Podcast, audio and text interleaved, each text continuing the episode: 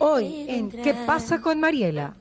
Las exportaciones normalmente cuando son productos primarios tienes que hacerlos por volumen, porque hay, son precios muy competitivos a nivel internacional. Entonces, si quiero exportar, necesito volumen. Si no tengo volumen porque tengo una finca muy pequeña, lo primero que tengo que hacer es asociarme con otras fincas para lograr tener un volumen interesante. Segundo, si yo quiero exportar, tengo que saber que los mercados internacionales mínimo me exigen una certificación internacional, mínimo. Certificación que va en relación a la calidad o a las buenas prácticas que tienes de ese producto. Con el auspicio de Municipio de Quito, Interagua, Nature's Garden, Banco del Pacífico, Calipto, McCormick, Mave, Cruz Roja Ecuatoriana, Alacena, Don Vittorio, CFN y Maggie. Muy bien, estamos aquí en Radio Fuego 106.5 haciendo contacto contigo. Qué gusto pues que esté con nosotros Bolívar Núñez, subsecretario de Promoción de Exportaciones. Mi querido Bolívar, ¿cómo estás? Bienvenido. Gracias acá a Radio Fuego 106.5, a nuestra casa, porque ahora estamos desde la casa aquí. Como puede ver, aquí tengo algunas cosas de Ricky, se nota que es la casa, Dios mío, qué vergüenza. Pero bueno, hola, ¿estás al aire? Hola. Hola, ahí estamos. Eh, te estaba llamando, estás en, pleno, en, plena, en plena actividad, Bolívar. Hola Mariela, muchísimas gracias por habernos invitado a, tu medio, a tu espacio y dejarnos entrar virtualmente a tu casa también. Es verdad, ahora pasa todo en la casa. Así es. Oye, Bolívar, cuéntame, ¿cómo, ¿cómo está el tema de las exportaciones? ¿Qué podemos saber? ¿Qué, qué es bueno para, para nuestra ciudad, para nuestro país que tú nos comentes?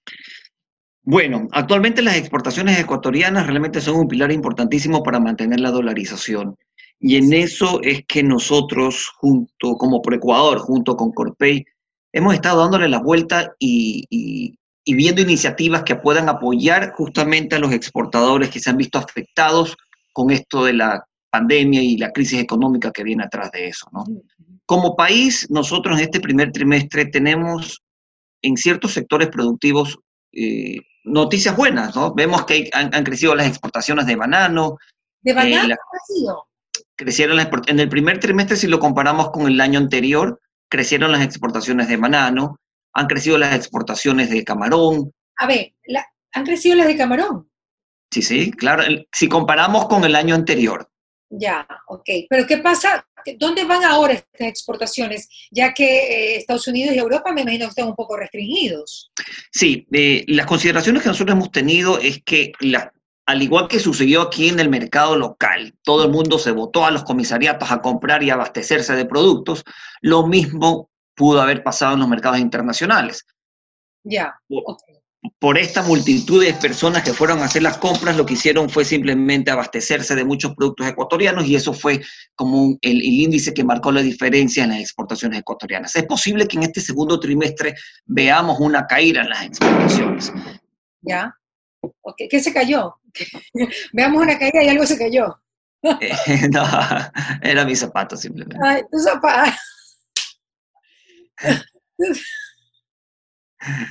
Está bien, está bien. Bueno, eh, ¿qué pasa con el camarón? El camarón se vio restringido porque su principal, eh, digamos que comprador era China y se vio un poco restringido desde el mes de diciembre, enero, en vista de que este comprador obviamente tuvo el problema de la pandemia. Como todos los mercados, eh, en el caso del camarón exclusivamente ha tenido un crecimiento constante en los últimos meses, en los últimos años, pero son factores exógenos que van tocando las economías y eso también perjudica. Sin embargo, las exportaciones eh, de camarón en el primer trimestre también eh, fueron positivas. Fueron positivas y China es Asia en general, China en, la cabeza sigue siendo un mercado importantísimo para el sector camaronero. Pero además de China, los otros mercados siguen respondiendo. En Europa también hemos crecido, en Estados Unidos no crecimos mucho, pero de, todas maneras tenemos nosotros ahí como un mercado tradicional importantísimo Estados Unidos. Ahora, con este tema de la pandemia, el camarón capaz no es un producto de primera necesidad, pero el banano sí. De hecho, me acuerdo que cuando recién empezó la pandemia, no sé si escuchaste, pero había un reportaje, mm. de que el banano alejaba al virus, que si tú comías banano, el virus no llegaba a tu cuerpo. Entonces, yo creo que eso se, se difundió. Yo ahora no falta un guineo en la mañana en mi casa y creo que le ha pasado al mundo entero. Tal vez desde ese punto de vista, la pandemia lo, lo ha beneficiado al banano o no. sí, mira, yo... Que ya estaban así en exportaciones, ¿no? exactamente, eh, exactamente. El, el, el, el, banano creció realmente en este primer trimestre considerablemente, especialmente en Europa. Especialmente en Europa ha crecido bastante el banano. Y conversando con un exportador bananero y, y, dándole mi teoría que a la final, que te dije al, inicio, que a la final las exportaciones podrían marcar una caída en el segundo trimestre, me dijeron, mira, como todo se ha trastocado a nivel mundial y las clases no están funcionando, los estudiantes no están yendo a los colegios ni universidades, es muy posible que el banano siga todavía este, consumiéndose mucho en los países internacionales. Entonces, a la final esta caída tampoco se va a ver en el banano, porque por esta pandemia, más bien la gente va a seguir consumiendo el producto ecuatoriano y lo reconoce, ¿ah? lo reconoce que es importantísimo, que el producto ecuatoriano tiene una mejor eh, eh, textura, un mejor sabor, es más dulce, es más amarillito, etcétera, ¿no? Calidad que es reconocida a nivel mundial, igual que el camarón y otros productos ecuatorianos. Claro. ¿Qué otros productos ecuatorianos, así como las flores o el chocolate, el cacao, el café, se han visto afectados o se han visto favorecidos en este tiempo, Bolívar? Afectados muchísimo las flores. Las flores, eh, realmente los principales primeros, los primeros meses del año son los principales para las exportaciones de las flores, eh, con San Valentín, el Día de la Madre, etcétera. Y, se ha visto muy afectado, el sector florícola se ha visto muy afectado, ha bajado muchísimo sus niveles de exportaciones. Porque les pasó de todos también en octubre, ¿no? Así es.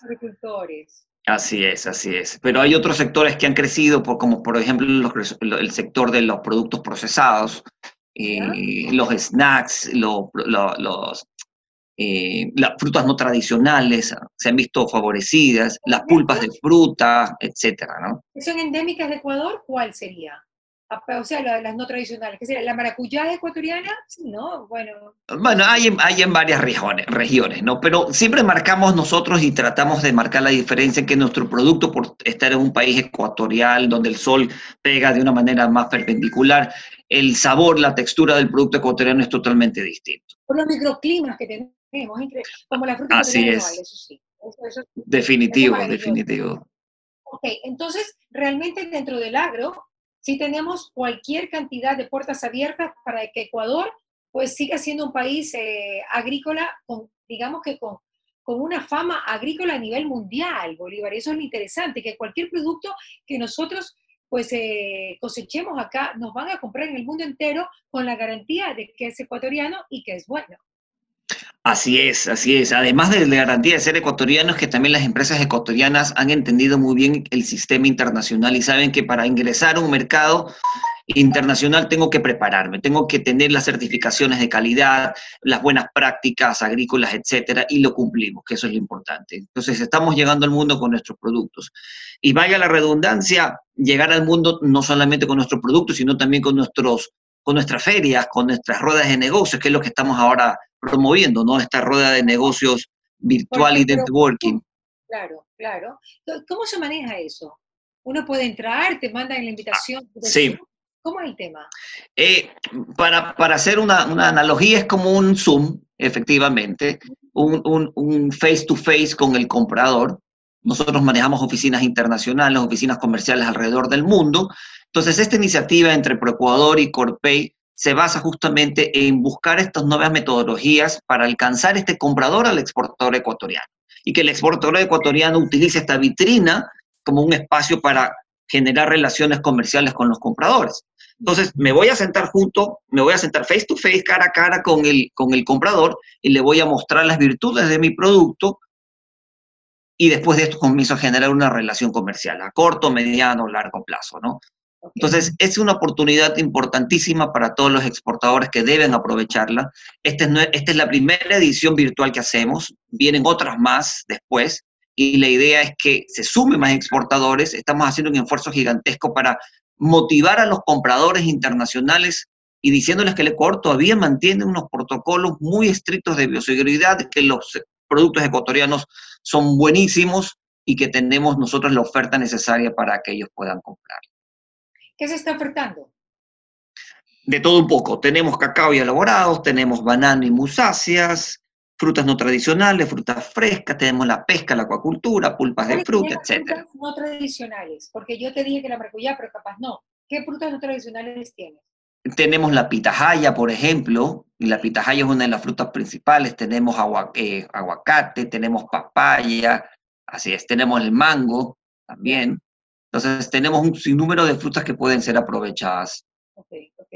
Pero igual, eh, ¿por la pandemia se vieron afectadas? No. Esta, este frutas no tradicionales.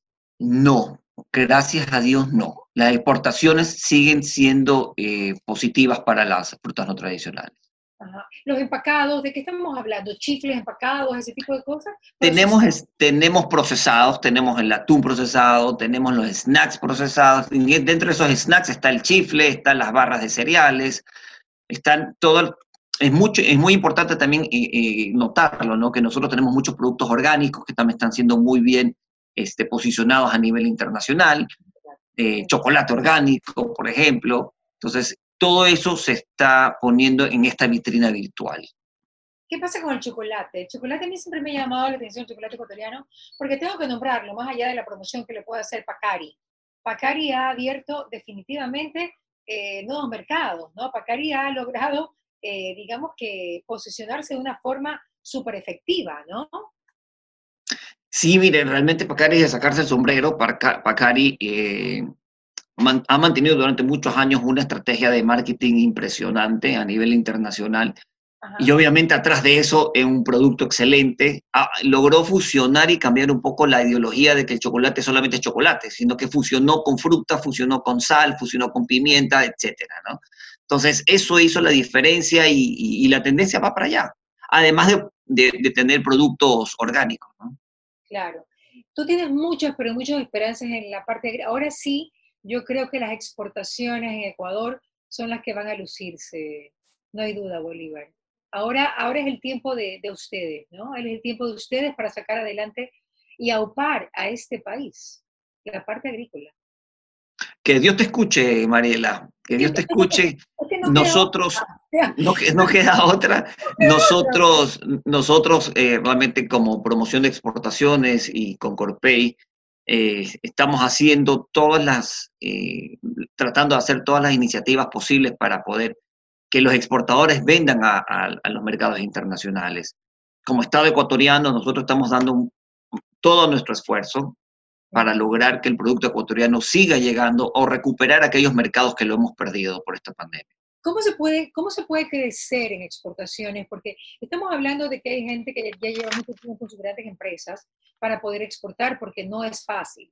Eh, ¿qué, le recomiendas tú al que tiene su finca, al que digamos que ya ha hecho, eh, digamos que, una forma de vida, el, criar, el, sembrar papaya, el, también criar animales, qué sé yo? ¿Cómo se puede hacer? Por ejemplo, en Manaví, te pongo un ejemplo yo sé que tal vez no es paladar del europeo. Hay un pescado que se llama chame. Mm. Es un pescado que crece en unas pozas. Hay mucho alrededor de Chone. Y es un pescado que al manavita le gusta mucho. Es de poza, de agua dulce, casi, casi de, lugares estancados. Y yo me pongo a pensar y siempre creí, digo, ¿por qué surgió el camarón y no el chame, por ejemplo? Es muy complicado llevar este tipo de productos que son tan de la tierra tan autóctonos a otros mercados? ¿Es muy complicado? No, no, no es tan complicado. Nosotros tenemos que, tener muy en mente ¿no? que nosotros somos un país eh, de materias primas, obviamente, y que nosotros nos debemos a la demanda, definitivo. El camarón creció por el consumo de los asiáticos del camarón. Okay, y por eso creció hace muchos años el camarón ecuatoriano. Entonces, trasladar mi consumo de chame al paladar extranjero no es tan fácil. No es tan fácil. No es tan fácil. Es, mucho, más, es mucho más fácil adaptarme yo, como Ecuador, al paladar de ellos y tratar de hacer algún producto que ellos están, ellos están consumiendo que va a tener un resultado mucho más efectivo. ¿Por qué tú conocías el chame, Bolívar? Eh, bueno, ya lo había escuchado, nunca lo he probado, no lo he visto de hecho tampoco, el chame. No lo he visto. Es un pero... particular porque mientras lo estás cortando, ya casi partido en dos, sigue saltando.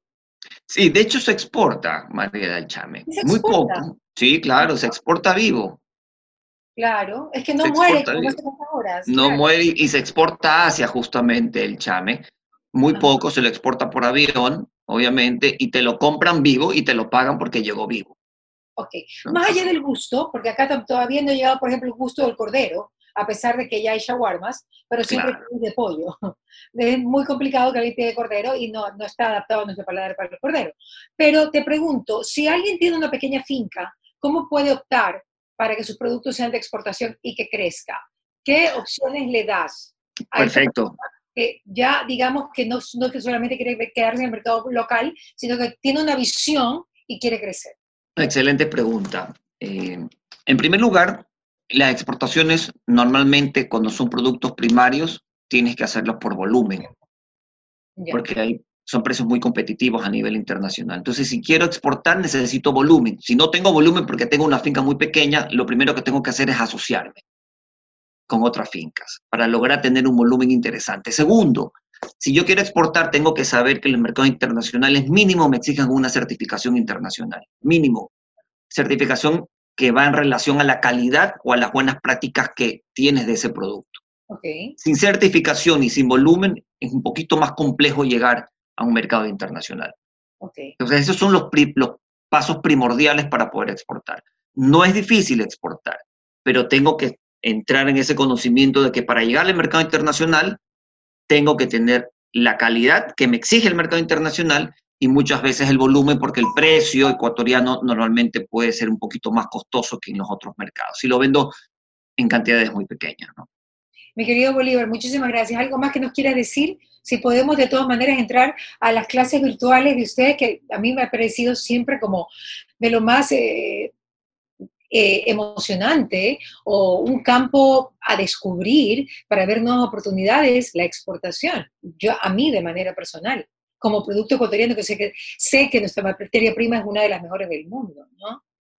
Sí, efectivamente. Están haciendo webinars, están haciendo Zooms, lo que tú decías, y que de repente no pueden juntarse, porque ustedes se abren al público, me consta, porque yo los he visitado de manera personal, y pues ustedes sí dan charlas, sí dan asesoramiento, ¿no? Y eso es interesante.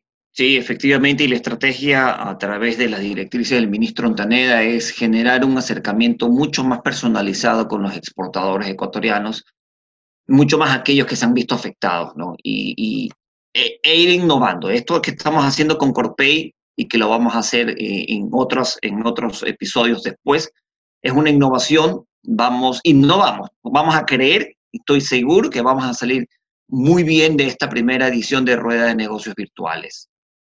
Chévere, un abrazo. Exacto, gracias por estar con nosotros. Un abrazo, te quitamos un tiempito, pero ya puedes volver a tu trabajo otra vez. Muchas gracias y buen día. ¿Qué pasa con Mariela? Fue presentado gracias al auspicio de Municipio de Quito, Interagua, Nature's Garden, Banco del Pacífico, Calipto, McCormick, Mave, Cruz Roja Ecuatoriana, Alacena, Don Vittorio, CFN y Maggi.